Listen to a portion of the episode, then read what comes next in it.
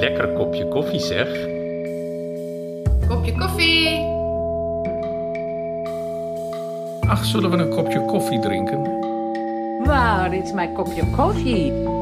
Lekker. Een kopje koffie. Een kopje koffie? Lekker kopje koffie. Kopje koffie. Der niederländisch-flämische Bücherpodcast.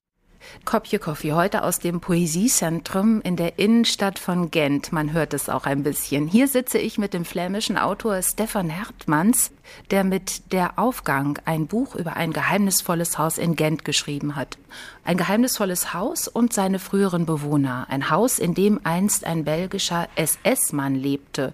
Und sehr viel später, in den 80er und 90er Jahren, auch Stefan Hertmann selbst. Darüber wollen wir sprechen. Über das Haus und über die Recherchen des Autors. Guten Tag, Stefan Hertmanns. Wie schön, dass Sie da sind. Guten Tag, vielen Dank.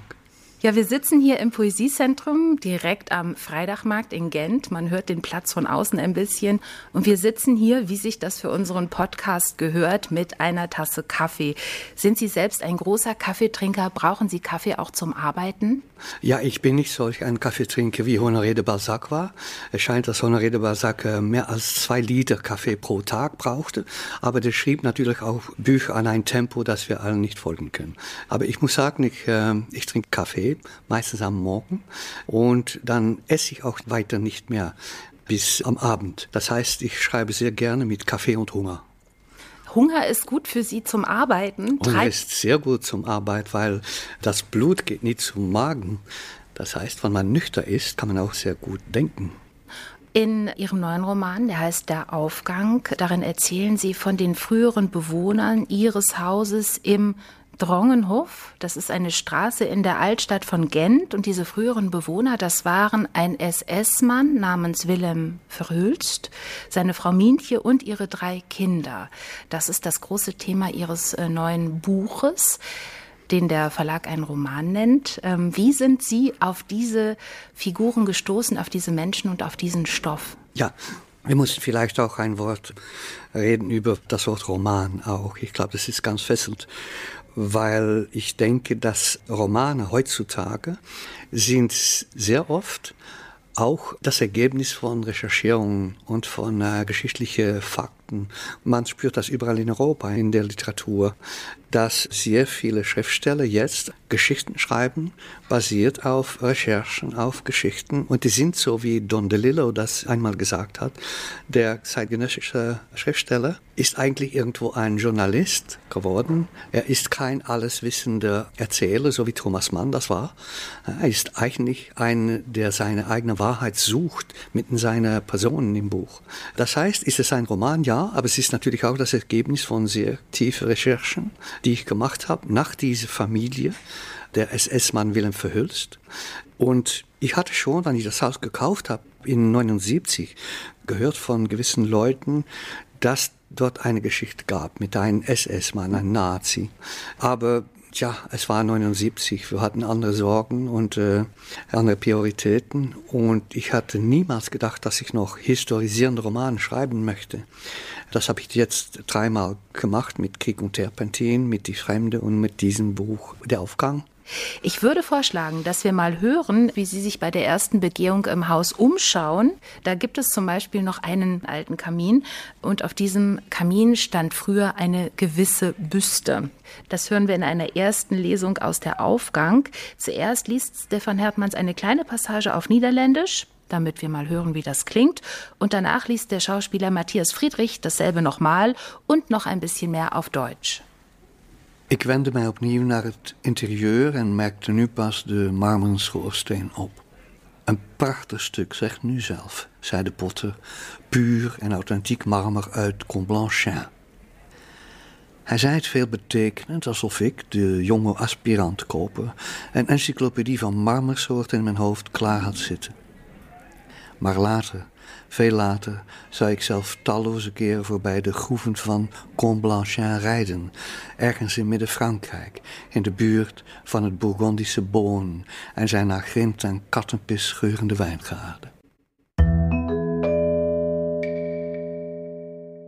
Ich wandte mich wieder der Innenausstattung des Hauses zu und bemerkte erst jetzt den Marmorkamin. Ein schönes Stück, nicht wahr? sagte der Potter. Echter Marmor aus Comblanchien. Er erwähnte diesen Umstand derart nachdrücklich, als hätte ich, der junge Kaufanwärter, eine Enzyklopädie aller Marmorsorten im Kopf.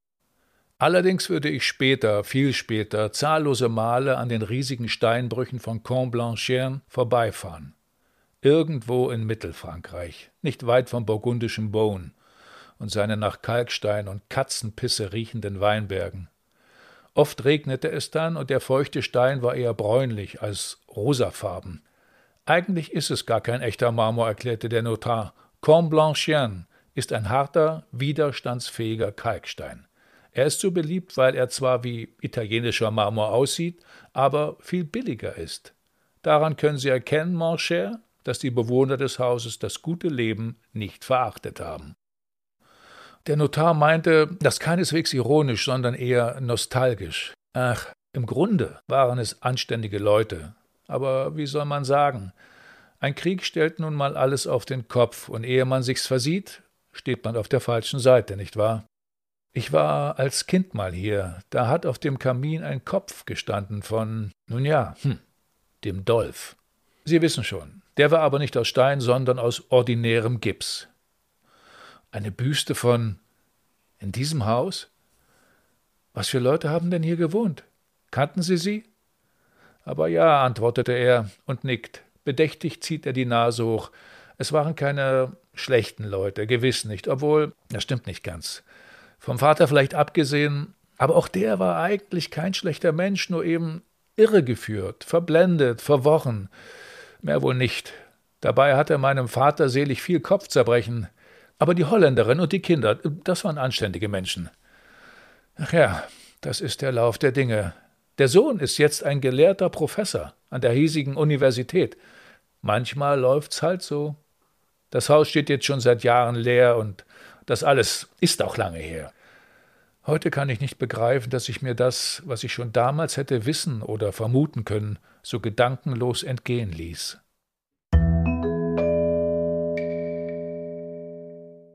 Danke, Stefan Hertmanns und Matthias Friedrich. Ja, Herr Hertmann, zuerst entgeht Ihnen da einiges innerhalb dieses Hauses bei dieser allerersten Führung. Da verstehen Sie noch gar nicht, wer da gelebt hat, was das eigentlich für ein Haus ist, welche Bedeutung es hat. Aber später stoßen Sie erneut darauf und dann fangen Sie an zu recherchieren. Es gehörte viel Archivarbeit dazu für dieses Buch, aber Sie haben auch Wilhelm Verhülsts Töchter aufgesucht, die noch lebten, oder? Wie haben Sie da gearbeitet? Ja, das, äh, wann ich das Buch von Adrian, der Sohn des Nazis, gelesen hatte, habe ich Kontakt genommen mit seiner Schwester. Es gibt zwei, die leben noch. Die eine ist jetzt 90 Jahre alt. Letta spielt eine große Rolle im Buch.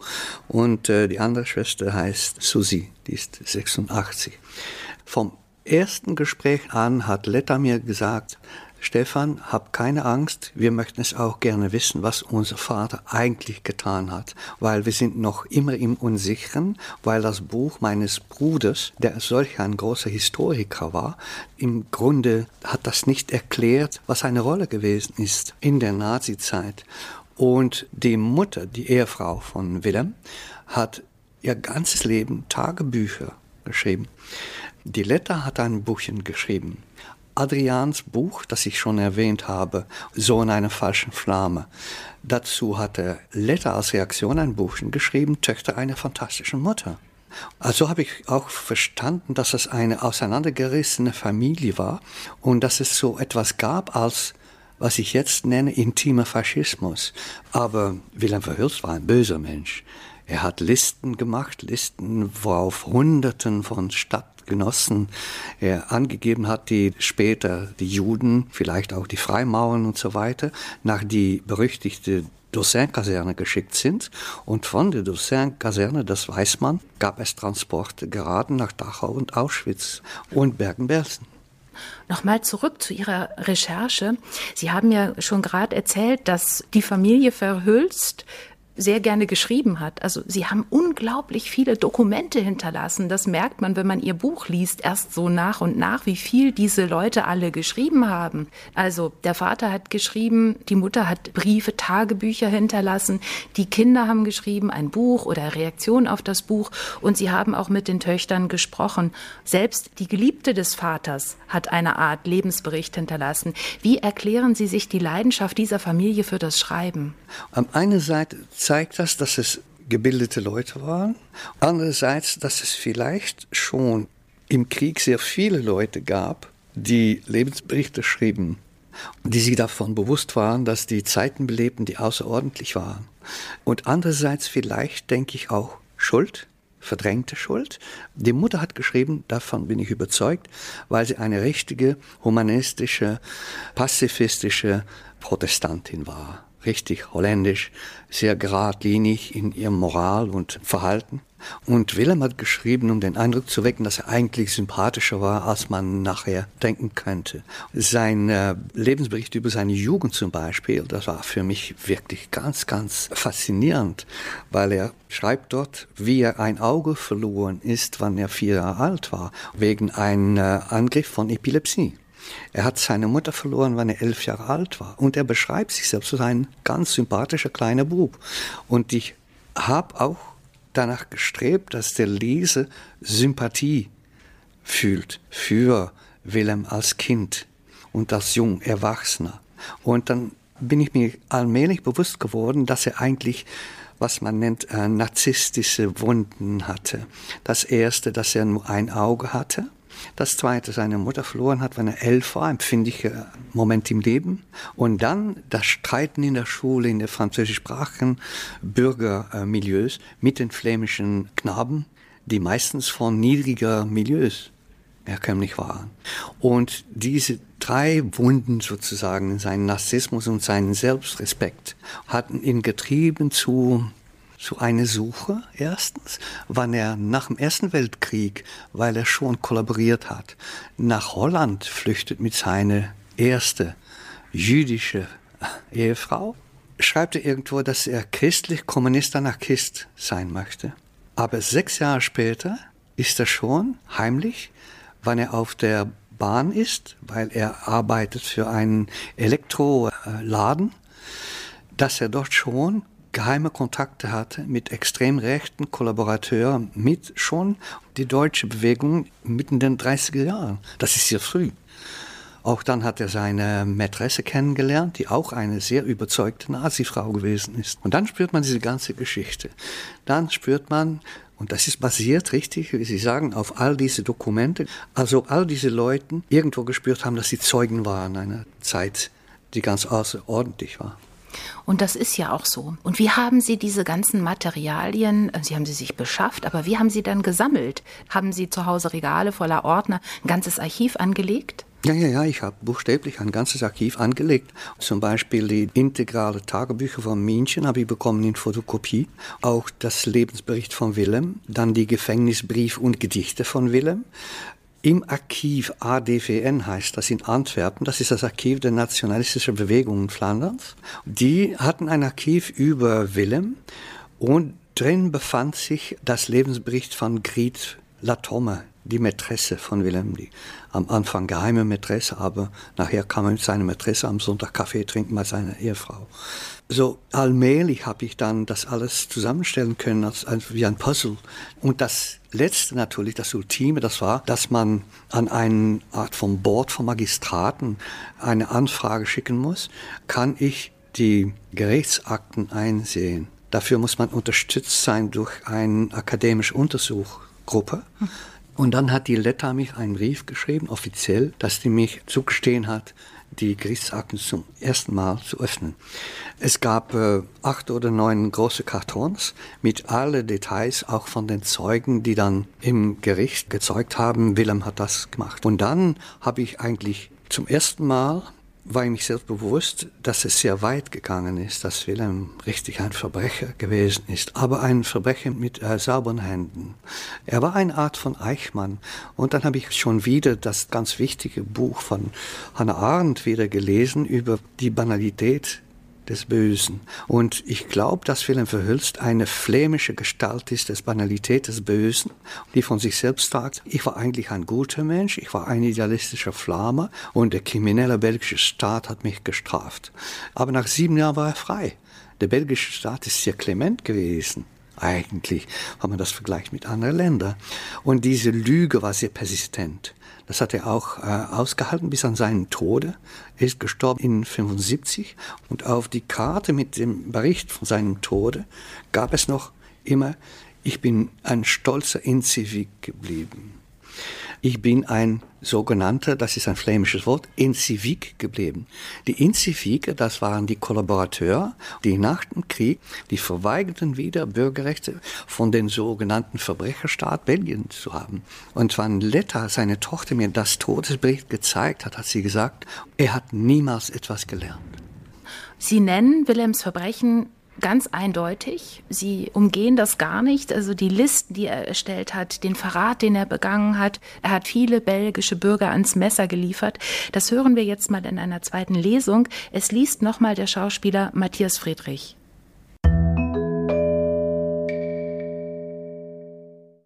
Immer besessener arbeitet Willem an seinen Namenslisten. Er hat einen Mitarbeiterstab unter sich, der ihn fürchtet und nur allzu bereit ist, Mitbürger zu denunzieren. Die Besatzungsbehörde lobt seine Arbeit, manchmal wird er aber auch grundlos zusammengestaucht, worauf er seine Anstrengungen verdoppelt, als wäre er süchtig nach dem anerkennenden Schulterklopfen von oben. Er hat wirklich alles gesammelt, erinnert sich Letter. Das Listenmachen verschaffte ihm große Befriedigung, bis tief in die Nacht hat er am Schreibtisch in der Bibliothek gesessen. Je unsicher die Weltlage wird, desto tiefer vergräbt er sich in seine Arbeit, als verspräche er sich davon Rettung. Kamerad Fritz Sabbe soll ihm bei der Aufgabe helfen, Kunstwerke mit jüdischer Inspiration aufzuspüren, was immer das heißen mochte. Sein Kollege Johannes de Bouvet unterstützt ihn bei der Erstellung einer langen Liste mit England-Sympathisanten, von denen einige kurz danach verhaftet und deportiert werden. De Beauvais soll auch die Namen hochrangiger Freimaurer für ihn ermitteln. Dabei haben die Genter Logen ihre Tätigkeit längst eingestellt. Auch die reichsten Industriellen der Stadt stehen, vermutlich einfach, weil sie meist eine elitäre französischsprachige Erziehung genossen haben, bald auf einer Liste. Wobei die Textilbarone unter ihnen verschont bleiben, weil sie dem Deutschen Reich Uniformstoff liefern. Als einige englische Kriegsgefangene aus dem Lazarett in der Eckechemstraat fliehen können, verfolgt Willem hartnäckig die Helfershelfer. Er lässt spezielle Wachmänner ausbilden, die natürlich zuerst einen Aria-Nachweis erbringen müssen und unterhält geheime Verbindungen zum berüchtigten Inlandsnetz der Spionageabwehr. Als ein Anschlag auf die Flamse Wacht verübt wird, kommt es auf sein Betreiben hin zur Verhaftung von 50 Personen. Sieben der Verhafteten werden wegen Gewalttaten gegen die deutsche Wehrmacht angeklagt und zum Tode verurteilt. Am 15. Januar 1943 wird eine Gruppe Israeliten, die einige Tage vorher verhaftet worden ist, von Gent nach Mechelen transportiert. Unter ihnen befindet sich eine gewisse Martha Geiringer, die Frau genoss den Schutz ihres Hausarztes, doch ein Kamerad Wilhelm Verhülsts verrät sie. Im Denunziationsbrief, den Verhülst als Akte Martha klassifiziert steht, eine Jüdin, eine Kreatur von etwa 28, braunhäutig, schwarzhaarig, mit der unvermeidlichen Nase. In seinem Büro der Dice Axi ist er der große Chef, aber auf seinem Nachhauseweg spät abends kommt es immer öfter zu Zwischenfällen. Du Kanaille, euch geht die Luft aus, was? Na, du Stück Scheiße in Uniform, Pass auf deine Kinder auf, sonst passiert ihnen noch was. Sieh zu, dass dein Haus nicht in Flammen aufgeht, Kumpel. Wenn das mal brennt, reicht eine Kanne deutscher Wein nicht, um's zu löschen. Meist geht er unbeirrt weiter. Dreht er sich doch einmal um, weil er etwas entgegnen will, ist da keiner mehr. Zu Hause angekommen, gibt er sich gebieterisch, hat einen grimmigen Zug um den Mund, will unbedingt, dass die Zeitung beim deutschen Namen genannt wird. Adri, hol mir doch den Beobachter vom Tisch und ständig grüßt er mit hochgerecktem Arm, egal ob er das Haus verlässt oder betritt. Manchmal denkt Mienche, ich glaube, er verliert den Verstand.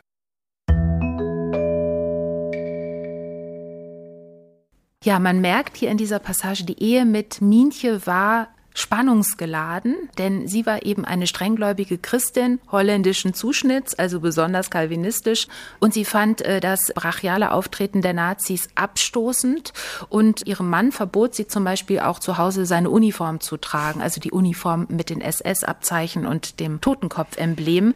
Waren die Gegensätze zwischen den beiden wirklich so groß oder haben Sie sie für die Literatur auch ein wenig verstärkt? Nein, doch nicht. Das sind Zeugnisse von die Tochter Letta gewesen, die mir sagte, meine Eltern standen mit äh, hervorgezogenem Messer zueinander sozusagen.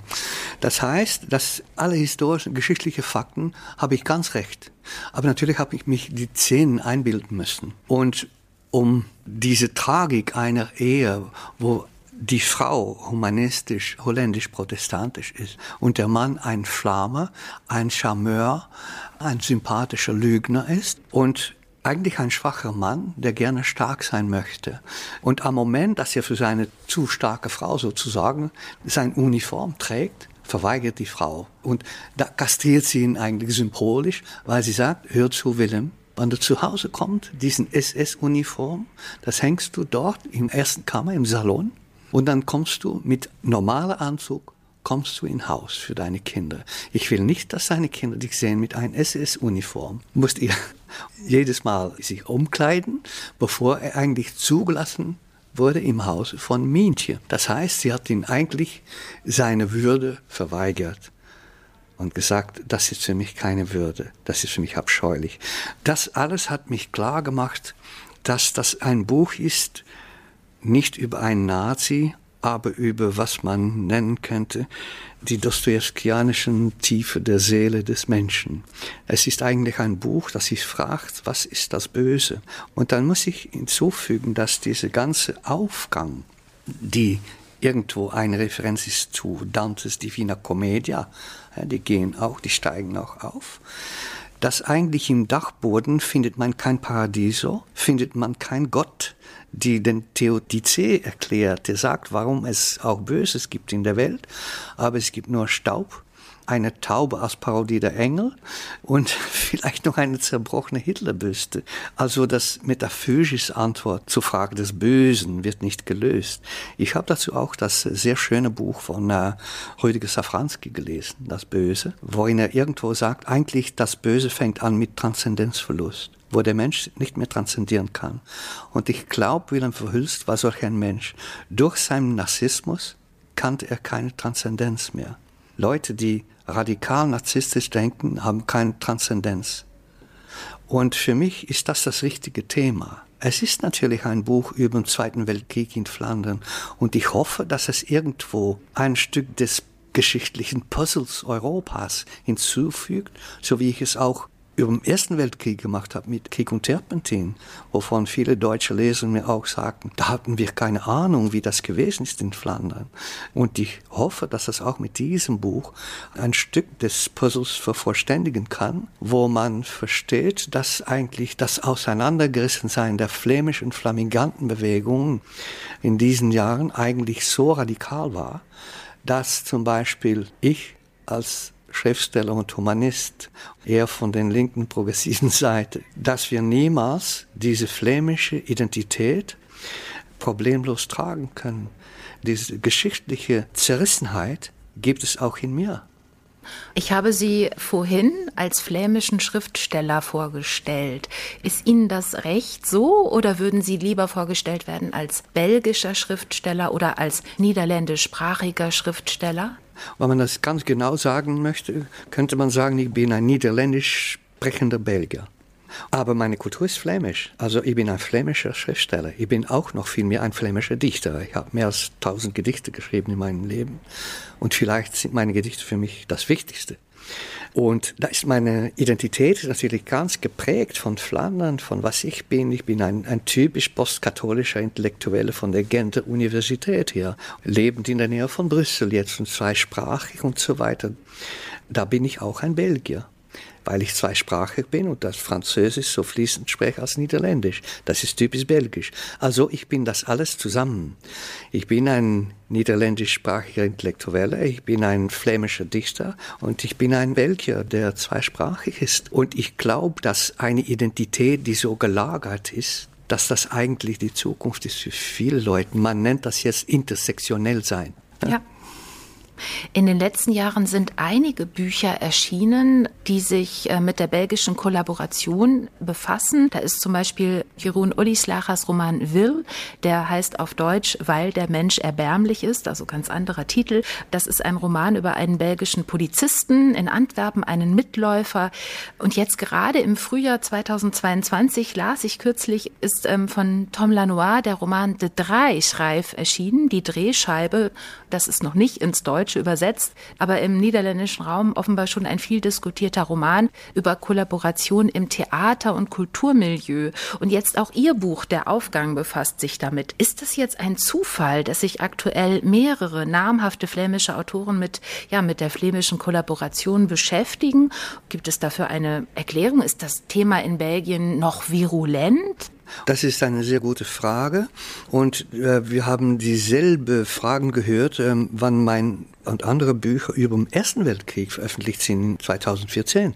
Krieg und Terpentin. Krieg und Terpentin zum Beispiel, Götterschlaf von Edwin Mortier und so weiter. Das heißt, dass die Flammen sehr lange geschwiegen haben. Und ich denke, dass die meistens, so wie meine Eltern, hatten das Gefühl, das ist alles fast zu kompliziert. Wir sprechen nicht darüber. Nur Zwei Autoren haben darüber geschrieben, über den Zweiten Weltkrieg. Das war erstens Mein kleiner Ohrloch, Mein kleiner Krieg von Louis Paul Bohn. Ich weiß nicht, ob das jemals übersetzt worden ist. Ist übersetzt worden. Übersetzt und, mhm. und dann Hugo Claus, der kommt von Flandern. Aber die Generation von Klaus, die war noch ganz nah dabei. Und Klaus natürlich hat in seinen Kummer von Flandern beschrieben, wie eigentlich, die, die, er war ein Meister in das Beschreiben von das hinter der Hand reden der Flamen. Die Flamen sind ganz verschieden von die Holländer. Die Holländer sind Protestanten und die sprechen ganz laut aus. Die Flamen schweigen und die kehren den Rücken und dann sagen die hinter der Hand, was die richtig denken. Das hat Hugo Claus perfekt beschrieben. Aber meine Generation natürlich hat fast diese Komplexe nicht mehr. Wir sind nur neugierig und sind ganz entspannt und wir möchten es wissen. Und vielleicht erklärt das, weil nur unsere Generationen Bücher darüber schreiben. Jeroen ist etwa 20 Jahre jünger als ich, aber er kommt von einer Kollaborationsfamilie. Er hat das von ganz nah gekannt. diese Onkel, die Sachen sagten, am Familien zusammen sein, die ganz verrückt waren. Er hat es mitgemacht sozusagen. Für mich war es eine Geschichte, die sich außerhalb meiner eigenen Geschichte befand. Aber weil ich natürlich in das Haus gewohnt habe und es sich von meinem Professor handelte, Adrian Verhülst handelte, der Sohn war, habe ich mich allmählich dafür interessiert. Und danach kann ich eigentlich sagen, dass Krieg und Terpentin und der Aufgang hören zusammen. Das ist ein Diptyk über Flandern, den es noch nicht gab. Und ich bin mir sehr bewusst davon, dass Literatur beschreibt Erfahrungen, wo Historiker Fakten beschreiben, beschreiben wir das Subjektive, das Intersubjektive, das Menschliche. Und ich habe versucht, mit der Aufgang auch ein Buch zu schreiben über ein flämischer, sozusagen normaler Mensch, ein Opportunist und wie ein Opportunist in komplexe Zeiten kann vergleiten ins Böse. Und das ist auch die aktuelle Frage des Buches. Es gibt sehr viele junge neue Neonazis überall in Europa. Junge Leute in Flandern sind die Extremrechten, die richtig Rassisten sind. Und die Frage des Buches ist auch eine gegenwärtige Frage. Was ist der Punkt des Umschlages moralisch? Wo wird der Mensch ins Böse gezogen? Das ist eigentlich die Frage des Buches. Also Krieg und Terpentin und jetzt der Aufgang, sagen Sie, bilden ein Diptychon, gehören zusammen, sind ein flämisches Diptychon, erklären uns auch Flandern äh, früher, Erster Weltkrieg, Zweiter Weltkrieg und heute. Dazwischen ist aber auch ja noch das Buch Die Fremde erschienen. Auch das eine historische Recherche, literarisch aufgearbeitet. Da geht es dann allerdings um ein ähm, Pogrom in der Kreuzritterzeit in Südfrankreich, wo sie zum Teil auch leben. Das haben sie aber stilistisch ähnlich aufgearbeitet, nämlich mit äh, viel historischer Recherche und literarischer Erzählung. Die drei zusammen sind eigentlich auch ein Triptychon, oder? ja, genau. So? Das ist auch ein Triptychon. Sicher. genau. Ja, Und- das sind drei Bücher, die ich nicht historische Romane, aber historisierende Romane nenne, weil der Erzähler ist eigentlich mit einbezogen als ein Personage des Buches. Und für die Fremde auf Niederländisch ist das der Bekehrlinge, der Bekehrte, war eine Geschichte, eine christliche Frau im 11. Jahrhundert, die sich verliebt in einen jüdischen Jungen und der ist der Sohn des Rabbins von Narbonne. Und die Ritter des Vaters waren auf der Suche nach die beiden.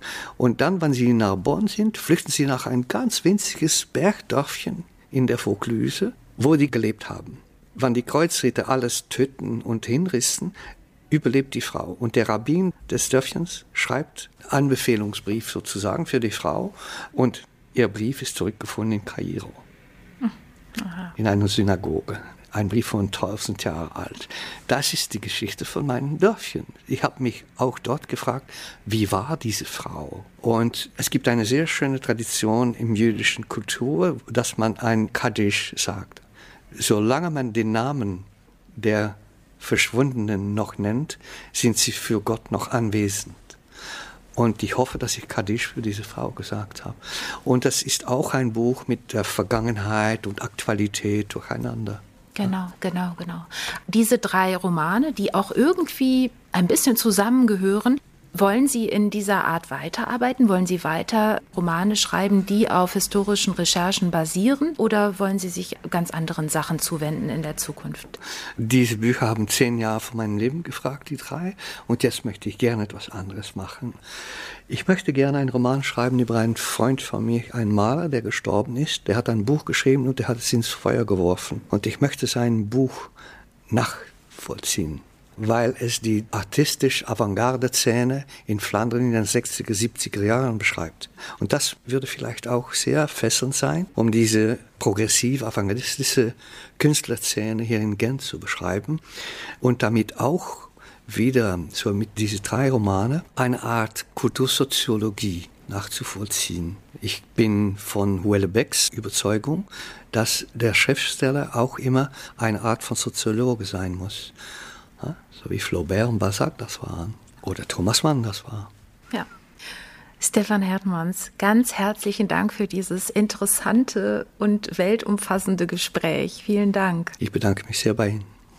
Und wir sprachen über Ihr neues Buch Der Aufgang, eine Recherche, aber literarisch-erzählerisch verarbeitet. Deswegen wagt es der Diogenes Verlag auch das Buch einen Roman zu nennen. Übersetzt hat es Ira Wilhelm. Kopje Coffee, der niederländisch-flämische Bücherpodcast. Ein Projekt der niederländischen Botschaft in Berlin und der niederländischen Stiftung für Literatur in Amsterdam. In Kooperation mit Flanders Literature Antwerpen und der Vertretung von Flandern. Die Folge mit Stefan Hertmanns wurde produziert von Artefakt Kulturkonzepte im Auftrag von Flanders Literature Antwerpen 2022. Moderation Katharina Borchardt. Textlesung Matthias Friedrich.